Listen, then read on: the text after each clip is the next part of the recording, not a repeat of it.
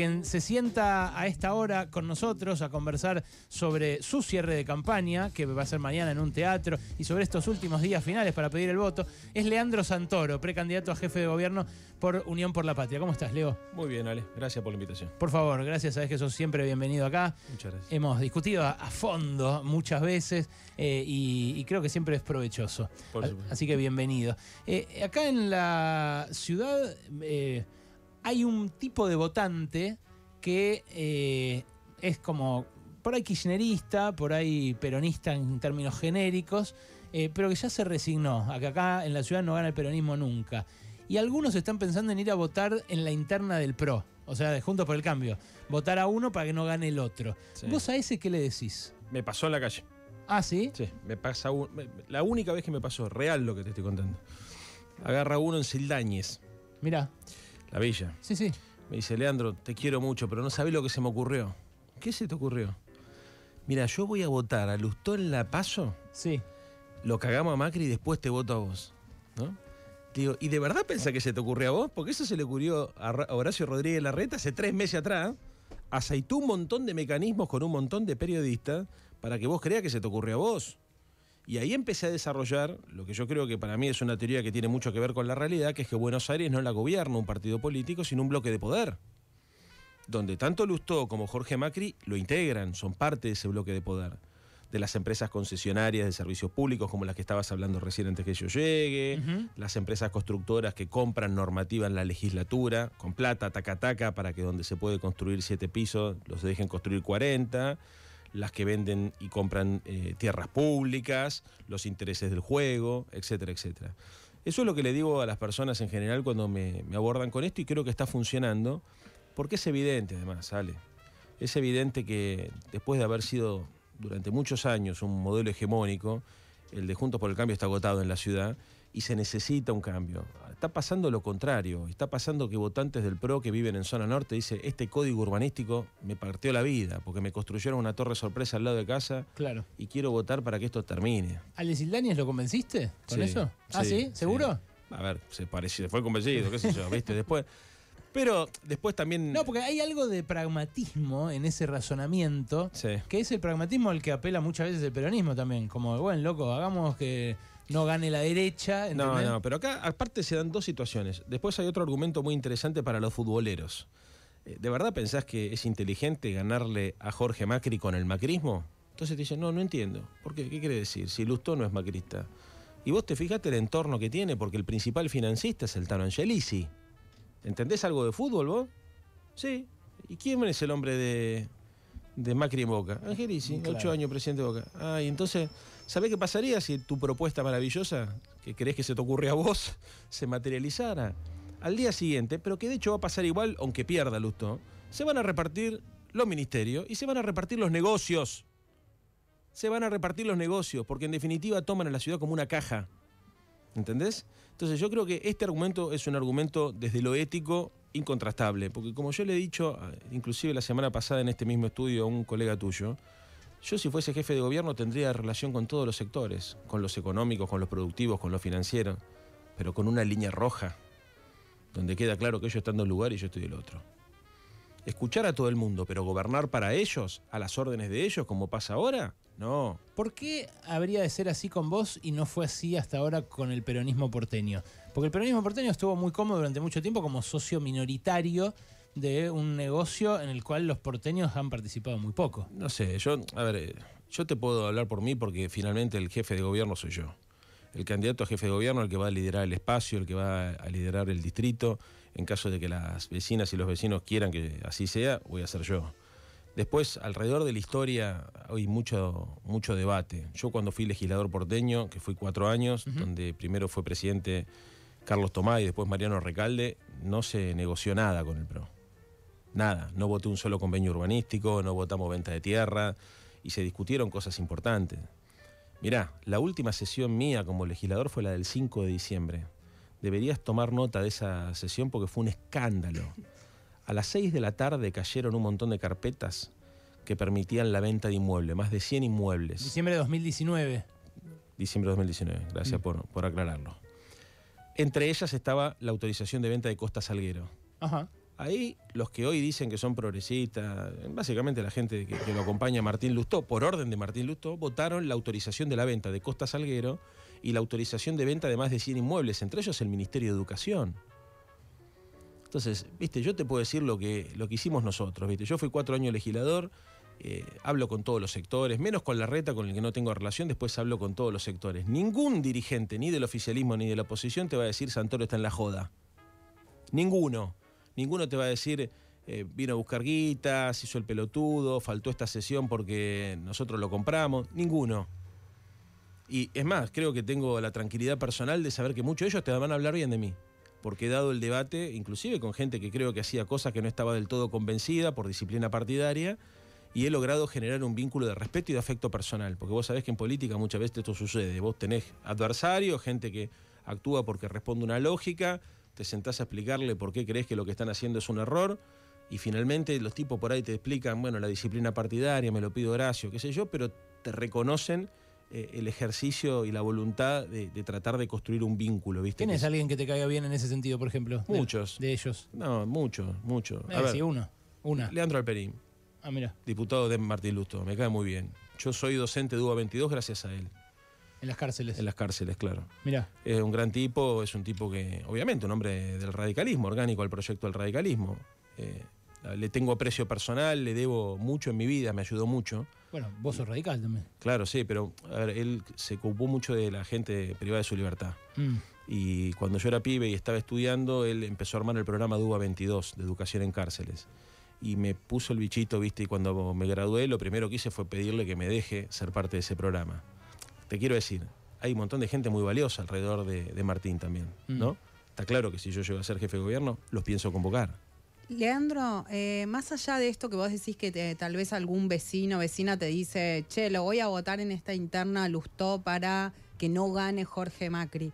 ¿Cuánto crees que también hay detrás como cierta resignación a que el peronismo o ahora Unión por la Patria eh, pueda gobernar la ciudad de Buenos Aires, teniendo en cuenta que desde el 2007 está gobernando Juntos por el Cambio o el PRO? Mi percepción y honesta no, no lo digo porque estoy acá con usted, honesta, es que eso cambió los últimos 10 días. A mí la gente me para por la calle y me dice, vamos a ganar, vamos que se puede. Es otro clima. Esto que arrancó siendo una reacción de Twitter de un público hiperpolitizado, qué sé yo, no sé si por lo que yo estuve diciendo o porque empezaron a ver que en las encuestas medimos mejor nosotros que ellos. Es al revés, yo cuando el domingo 13 de agosto o el 14, cuando se conozcan los resultados, mi convocatoria va a ser también a los que hoy están diciendo que hay que votar otra cosa, a que me ayuden a ganar la Jorge Macri. ¿Eh? Porque mi pelea no es contra Lustó, mi pelea es contra un bloque de poder. Ahora, en ese bloque de poder están todos los amigos de ellos. No le tengo que contar a Alejandro Berkovich quién es Emiliano Jacobiti y cómo se manejan en la UBA. Porque si ellos gobernaran la ciudad de Buenos Aires, probablemente la gobernarían igual que manejan la Universidad de Buenos Aires. Y mirá si estoy tranquilo que vengo acá y lo digo a micrófono abierto, sabiendo que me importa un huevo lo que la factura que me quieran pasar. Yo me acuerdo una vez, Alejandro, cuando yo recién arranqué en los medios de comunicación, a vos te querían cagar a trompada. Bueno, tuve que dejar de dar clases en económica. Exactamente. No, la Exactamente. es algo que todavía me pasa, todavía sigo sin dar clases en económica. Te dije en ese momento y te lo vuelvo a repetir, me ofrecí a dar clase con vos, para que nos caguen a trompada los dos juntos. Te dije, yo me fui del radicalismo por estos tipos. ¿Te acordás, Ale? Me acuerdo, sí, sí, sí. Bueno, la gente verá en Lustó otras cosas además de ese dispositivo, porque... Es que todos somos eso, todos somos... A ver, yo no voy a andar eh, estigmatizando ni, ni, ni, generando, viste, la sensación de que hay buenos y malos en la vida. Todos mm. tenemos partes buenas, partes malas, luces y sombras, así de clase, ¿no? Digo, bueno, che, todos los procesos históricos, los seres humanos tienen contradicciones. O sea, yo no, creo en la estigmatización, no creo que haya que demonizar a nadie, no me salía la palabra.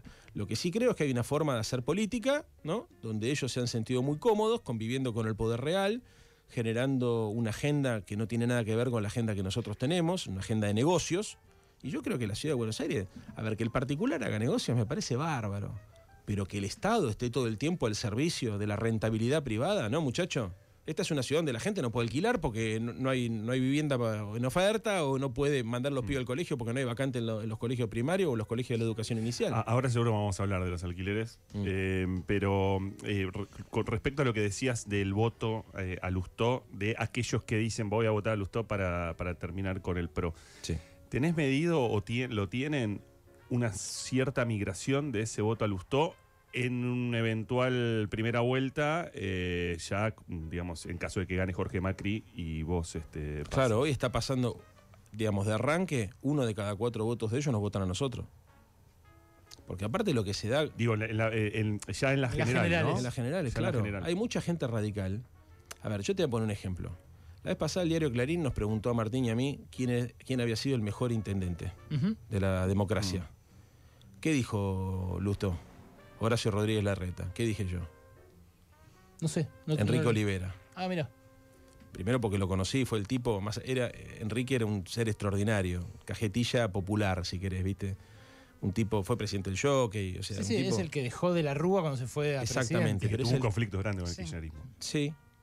Mirá, eh, se lo, se lo explicaba la vez pasada a un amigo, le digo, mira, yo dije lo que pensaba. Porque Enrique fue el tipo que arrancó con el proceso de la participación, de la descentralización y de la participación. Fue el, primer, el, el inicio del proceso de descentralización, inspirado en lo que había hecho Suplicy en San Pablo con el PT.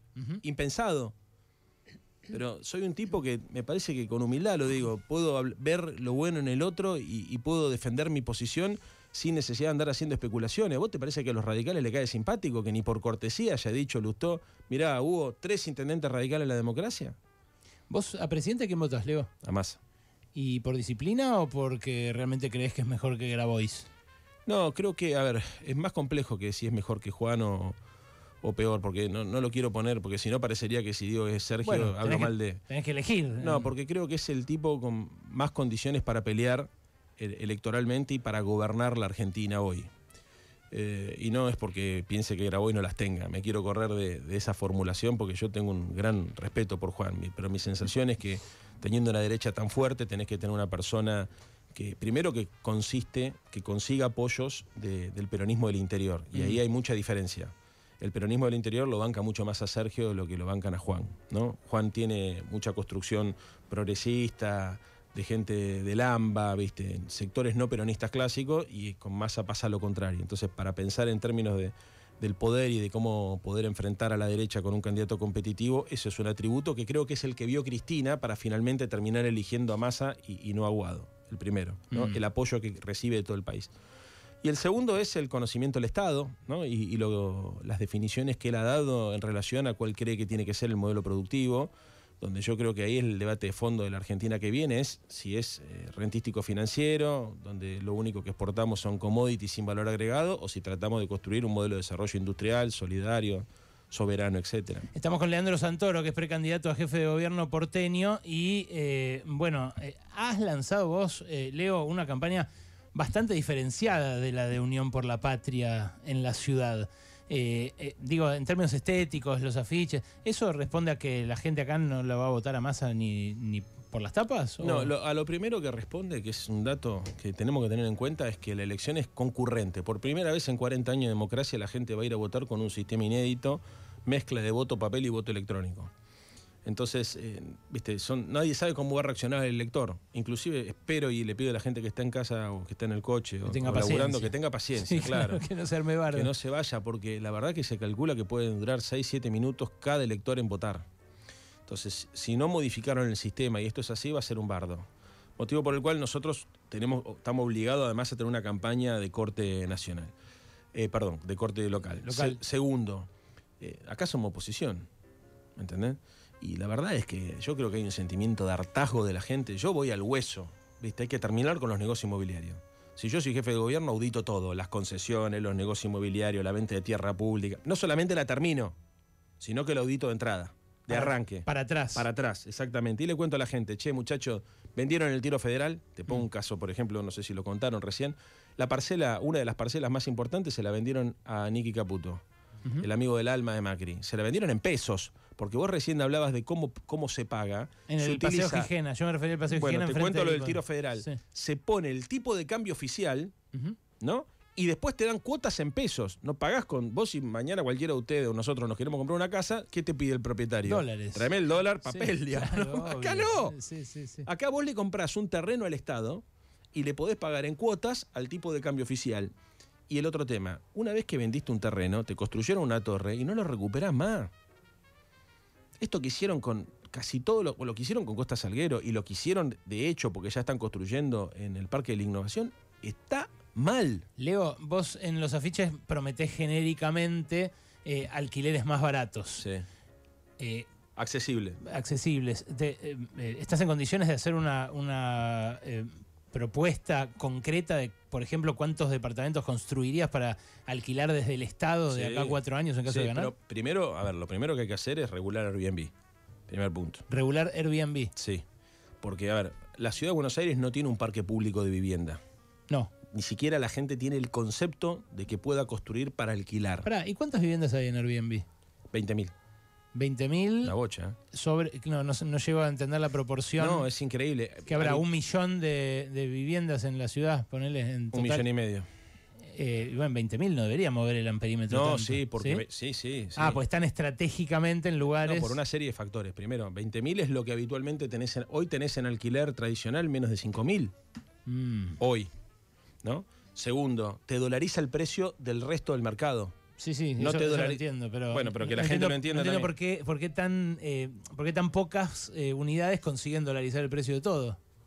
Porque cuando llega, por ejemplo, vos tenés un departamento acá en Palermo, Sí. ¿no? Y tenés, sabés que tu vecino lo, pone- lo coloca en Airbnb y Sí. le saca 600, 700 dólares por, por tenerlo alquilado la mitad del mes. Sí. Andá a explicarle al propietario de ese departamento que lo tiene en el mercado tradicional que lo tiene que alquilar a pesos. Eh, eso va traccionando una cosa a la otra, lo mismo que hace que los precios de las cosas que se consumen en el barrio sean cada vez más caras. No es lo mismo vender fiambre en Palermo, todo más caro, que sabés que hay turistas y que vienen con dólares, Sí, que vender fiambre en Matadero. Ujú. ¿Entendés? Te va traccionando todo el De mercado. hecho, se ofrecen departamentos en dólares que no son Airbnb, Claro. sino simplemente mm, eh, para alquilar para cualquiera que Bueno, pero- necesite, te los, te los ofrecen en dólares. A ver, yo estuve con Ada Colau. Este tema a mí me obsesionó. Tuve la suerte que me invitó el Partido Verde Alemán, me invitaron a Europa. Estuve en Berlín, estuve en Cataluña y estuve en Madrid, en Francia, en París. Hablando con los principales referentes y en el caso de Barcelona con la alcaldesa Ada Colau. Que todos tienen este quilombo. Ada llega a ser alcaldesa de Barcelona porque era la jefa del movimiento de inquilinos. Imagínate vos, se armó un movimiento ciudadano tan grande que pusieron el alcalde de Barcelona que le ganaron al PSOE, le ganaron al Partido Socialista Catalán, le ganaron a la derecha. Quilombo espectacular. Me junto con Ada, la mina es una mina divina, una mina joven, que tiene perfectamente estudiado el tema. Le digo, mira, tenemos en Buenos Aires el mismo problema, yo te agradezco la invitación. Está acá, eh, hay, muchos argentinos, Laguna está Piñanelli, no me, me va a salir mal el apellido. Bueno, ahora te lo voy a decir. Sí. Eh, Hay un cordobés. sí. exactamente, Sí, que, no, un tucumano. Tucumán, apellido italiano, Pizzarello. Pizarello, Sí. exactamente, me va a matar. Si, si sabe que le dije mal el apellido. Bueno, dicho lo cual te digo, hablando con ella, me dice, mira Leandro, yo te cuento la experiencia nuestra, pero te voy a dar un consejo. Cuando seas alcalde de Buenos Aires, Mm. no es una medida, son muchas medidas simultáneas, porque no es una medida la que resuelve el problema. Tenés que ir interviniendo porque el mercado va cambiando con inteligencia y, ven- y viendo qué te resulta a vos. Airbnb, primer punto, todas las capitales del mundo lo estamos regulando, no existe lo que pasa en Buenos Aires que a declaración jurada, si querés, te metes o no te metes en el registro que propone la ciudad, porque hoy te metes en el registro de la ciudad y hay menos de 400 sobre 20.000 que hay en la plataforma. ¿no? Segundo, bueno, esto mucha regulación por zona, por precio, porque propiedad que entra a Airbnb, propiedad que sale del mercado tradicional de alquileres. Segundo, clave esto, tener que reconvertir el microcentro. Estamos hablando hasta ahora de propiedades que son del sector privado, no propiedades públicas. Airbnb, propietario, que lo pone en un lugar o que lo pone en el otro, modifica la oferta de alquileres en el mercado tradicional. Segundo, ¿cómo mejoramos la oferta? Porque para bajar el precio tiene que haber más departamentos. Hoy la gente, aunque tenga guita, no sabe dónde mudarse porque no hay. Muy bien. Se puede hacer rápido esto. Reconversión del microcentro. Presentamos un proyecto de ley. El legislador Manuel Sociedad de mi espacio presentó un proyecto de ley que dice que la ciudad ayude fiscalmente y financieramente a los propietarios de oficinas para que las reconviertan rápido en departamentos y las pongan en un régimen especial de vivienda accesible para clase media. ¿Qué pasó con el proyecto? Es muy hermoso lo que pasó con el proyecto, porque lo tomaron y le cambiaron la condicionalidad. Escuché esto que te voy a decir. Hoy la ciudad pone 20 mil palos, 20 mil millones de pesos, y se los regala a los propietarios de las viejas oficinas a cambio de nada. Alejandro, ayúdame a explicar esto porque es clave. ¿Pero para qué? ¿Se aprobó, Para que, ¿Se exactamente, aprobó el proyecto? exactamente, para que arreglen sus viejas oficinas las transformen en departamento y ¿qué hacen todos? Las ponen en Airbnb. Ah, somos unos boludos. Y otra cosa es, están reformando viejos edificios del microcentro, Sí. haciéndolos edificios de lujo. Hay una nota muy interesante en La Nación que Mm. habla sobre esto. Entonces le regalamos, a ver si la gente me entiende esto, le regalamos 20 mil millones de pesos, que es el equivalente a todo el presupuesto del IBC, del Instituto de la Vivienda de la Ciudad, a los privados para que transformen esas oficinas que no usaban y en lugar de que eso le sirva a la sociedad, le, de- le devuelva algo a la sociedad, es a cambio de nada. ¿Quién da esos subsidios? No sé. Mm. José Luis Justi, ¿te suena? Ah, el ministro de Desarrollo Económico porteño, de Lustó. ¿De Lustó? Sí, claro. A- A ver, y no estoy diciendo que acá haya corrupción. Lo que estoy diciendo es que hay una corrupción ética porque si el Estado de la ciudad deja de percibir en concepto de ingresos brutos o te da algún tipo de subsidio, no es para que vos te hagas rico, hermano. Es para que en todo caso te sirva a vos como propietario de una oficina que no se la alquilas a nadie porque después de la pandemia no se la puedes alquilar a nadie. Pero lo que decíamos nosotros, a condición de que durante seis años vos pongas esa propiedad en un régimen de alquiler protegido para clase media, para personas normales, no para turistas. Esa es la segunda. Hay que movilizar la vivienda ociosa en la ciudad de Buenos Aires. Mm. Bueno, sigo. Sí, pero- eh, sí, es- obviamente es un tema sobre el cual da para hablar muchísimo, pero ya estamos cerrando, así Sí. que vamos a tratar algún otro más y Es- nos vamos. Es, es- es muy cortita, digo, porque la vulnerabilidad del inquilino, Leandro, ante la búsqueda eh, es realmente terrible con los castings, con todo lo que pasa en el sector inmobiliario, te lo puedo decir de, de primera mano porque lo viví. Ya hoy los departamentos están en dólares. ¿Viste? Y hay una situación en donde no hay ningún control sobre ese mercado. O sea, ¿quién controla realmente? Porque las inmobiliarias están con nombre y apellido registrados todo y te quieren cobrar en dólares por fuera de la actual ley. Claro. Ahora, yo te escucho a vos y vos planteás modificar la ley para que el contrato sea dos años y que la actualización sea seis meses. Y a mí lo que me da la impresión ahí, eh, o por lo menos te escuché eso, ahora me lo aclarás, Sí. pero lo que me da la impresión ahí es que finalmente el mercado ganó. Mm. Es decir, que el mercado se impuso a una ley que por lo menos podía darle cierto beneficio al inquilino. eh, y hoy estamos entonces modificándolo para beneficiar al mercado y para que el mercado ponga vivienda. No, te lo aclaro, está bueno. Primero, a ver, la ley de alquileres que es nacional, yo focalizo mucho en lo local porque la gente cuando vota, vota jefe de gobierno y la ciudad tiene mucho para hacer en este sentido. Pero la ley de alquileres se sancionó cuando la inflación era el 20%. Con un régimen de inflación del 120%, eh, las condiciones son completamente diferentes. ¿Qué está pasando? Muchos propietarios retiran la propiedad y otros van directamente al negro. Y como está tan hecho mierda el mercado inmobiliario, muchos inquilinos arreglan en negro a cualquier forma. Ya me está escribiendo una amiga, Romina, que te dice que te ama. Pero Romina, te, te pongo el caso, es docente, docente de primaria Un beso, Romy. y realmente tiene un quilombo porque no consigue para alquilar. O sea, si mañana le dicen, eh, te pago, eh, hasta podría, viste, que le actualicen mes a mes. Está tan destruido que tiene, tiene hijos, ¿me entendés? O sea, No está te es- dan los ingresos. Exactamente. Bueno, entonces, ¿qué es lo que decimos nosotros? La ley nacional hay que modificarla. ¿Qué fue lo que dije yo? Muchacho, ojo, porque esas condiciones originales cambiaron hoy y lo que está pasando es que están todos yendo al, ne- al mercado negro, si querés, o al ilegal, ¿no es cierto? Y la gente, como está tan hecha mierda, accede a cualquier cosa. Finalmente accede a arreglar cualquier cosa. Busquemos un punto de acuerdo a condición de que aumente la oferta, ¿no? Por ejemplo, a ver, eh, te pongo un caso, digamos, no es lo mismo actualización una vez por año eh, si los tipos, viste, finalmente no te la ponen, no ponen la actualización anual, ¿es mejor que te la que te- eh, actualización al año que cada seis meses? Sí, es mejor. Ahora, ¿qué hacemos si los tipos retiran toda la propiedad? ¿Qué le digo a la gente? Y claro, es una cagada. Esa es la debilidad de la Exactamente. regulación. bueno, pero lo que, también lo que hay que ver es cómo el mercado va evolucionando. ¿Me entendés? Porque si mañana la situación se normaliza, entonces vos, la regulación es inteligente y va cambiando. Es como la, la emisión fiscal eh, o la emisión monetaria. Hay momentos donde conviene emitir porque se está cayendo la economía y hay momentos donde sacar el pie del acelerador porque la economía está funcionando. Leo, por último, eh, te ofrece. Con inteligencia hay que buscar la forma de intervenir y conseguir que el mercado vaya reaccionando y a medida que la reacción del mercado se va analizando, se ve qué medida conviene y qué medida no conviene. Yo, por ejemplo, he propuesto una, Sí, sí, sí. que es la reducción de bienes personales, que es un impuesto nacional, y de ingresos brutos para ayudar también al blanqueo, para mejorar las condiciones de oferta. de quien eh, pone su vivienda en alquiler. Exactamente. Sí, claro, claro, obvio, son, son complementarios. Lo que pasa es que eh, ante una inflación así no alcanzan. ¿no? Exactamente. Y eso me lleva a la última pregunta, que es eh, cómo influye la gestión nacional. Una gestión nacional en la cual vos al principio, eh, de ahí nuestras discusiones, estabas muy cerca de Alberto Fernández, eras un consejero suyo, después te fuiste alejando, distintas cuestiones, pero hoy te ofrece Alberto, siendo un peronista porteño, cerrar la campaña con vos y acompañarte en todos los últimos recorridos. ¿Te suma o te resta? Es una pregunta fea la que me haces, porque es como la de Grabois, la que me hiciste Grabois. Sí. Yo no creo en la Pero todas personalidad. lindas no pueden ser. No, porque está mal personalizar. ¿Me entendés?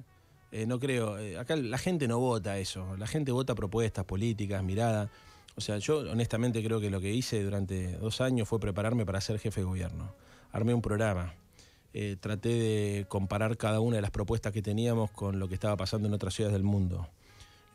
Siempre hablando de frente, mantecol, mirando la cámara, mirando a la gente a los ojos y sin mentir, diciendo, creo que por acá podemos ir y creo que puede ir mejor. Mi propuesta es esta. Todo lo demás, ¿me entendés? O sea, vos me decís, ¿la inflación jode? Claro que jode. Para nosotros, hoy por supuesto, digamos, pero me jode a mí, nos jode a todos, jode el estado de ánimo de la gente. Ahora, cuando la gente que incluso la pasa mal y que tiene quilombo porque la guita no le alcanza, la verdad, ¿eh? ve el esfuerzo que nosotros estamos haciendo para derrotar a la derecha, para evitar que la ciudad quede en manos de unos tipos que lo único que les interesa es hacer negocios, que no le van a dar ninguna respuesta con lo de los alquileres.